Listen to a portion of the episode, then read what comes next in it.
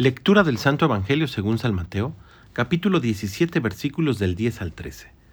En aquel tiempo los discípulos le preguntaron a Jesús, ¿por qué dicen los escribas que primero tiene que venir Elías? Él les respondió, ciertamente Elías ha de venir y lo pondrá todo en orden.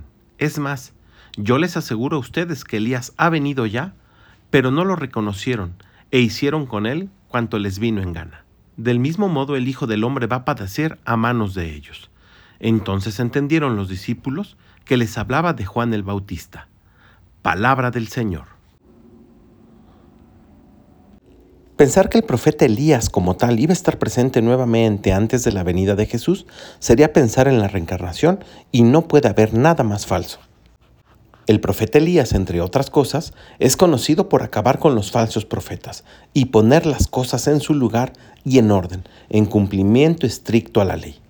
Por eso, cuando Juan el Bautista nos propone el bautismo como perdón de nuestros pecados y reprende al rey por cometer adulterio, estamos ante la presencia de la misma forma de actuar de Elías.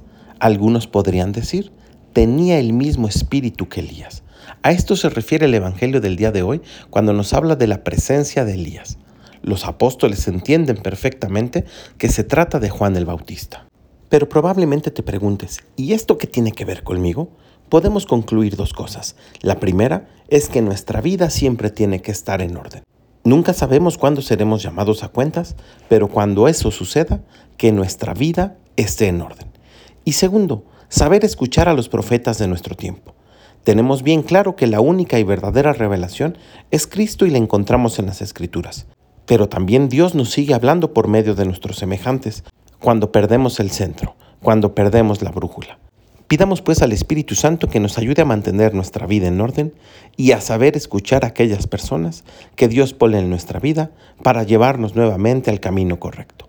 Que tengas un gran día y que Dios te bendiga.